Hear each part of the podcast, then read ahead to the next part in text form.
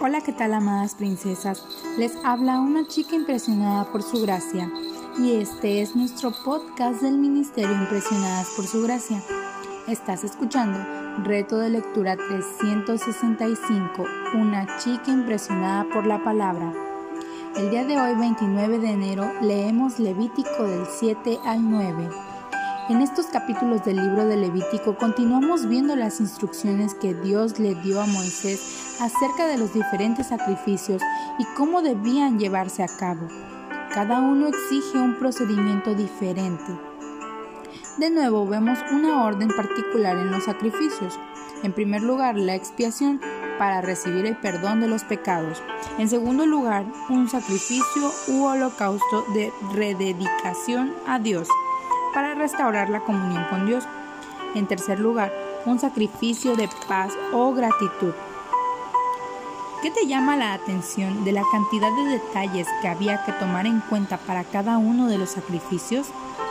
¿Qué te llama la atención acerca del orden de estos sacrificios?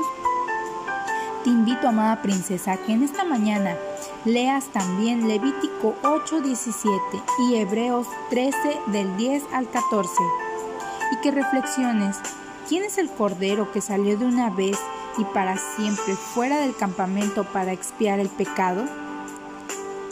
El altar era el lugar donde los sacerdotes presentaban los sacrificios. Sin estos sacrificios era imposible acercarse a un Dios santo. A la luz de estos primeros capítulos de Levítico y del texto que te leí, ¿qué hizo Cristo? Y viniendo a él como a una piedra viva, desechada por los hombres, pero escogida y preciosa delante de Dios, también ustedes, como piedras vivas, sean edificados como casa espiritual para un sacerdocio santo, para ofrecer sacrificios espirituales aceptables a Dios por medio de Jesucristo. Primera de Pedro 2, del 4 al 6. A la luz de estos primeros capítulos del Levítico y de este texto, ¿Qué hizo Cristo?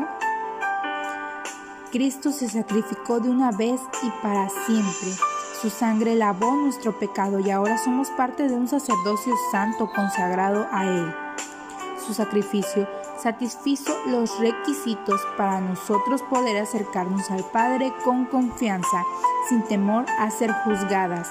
Esas, amadas princesas, son grandiosas noticias.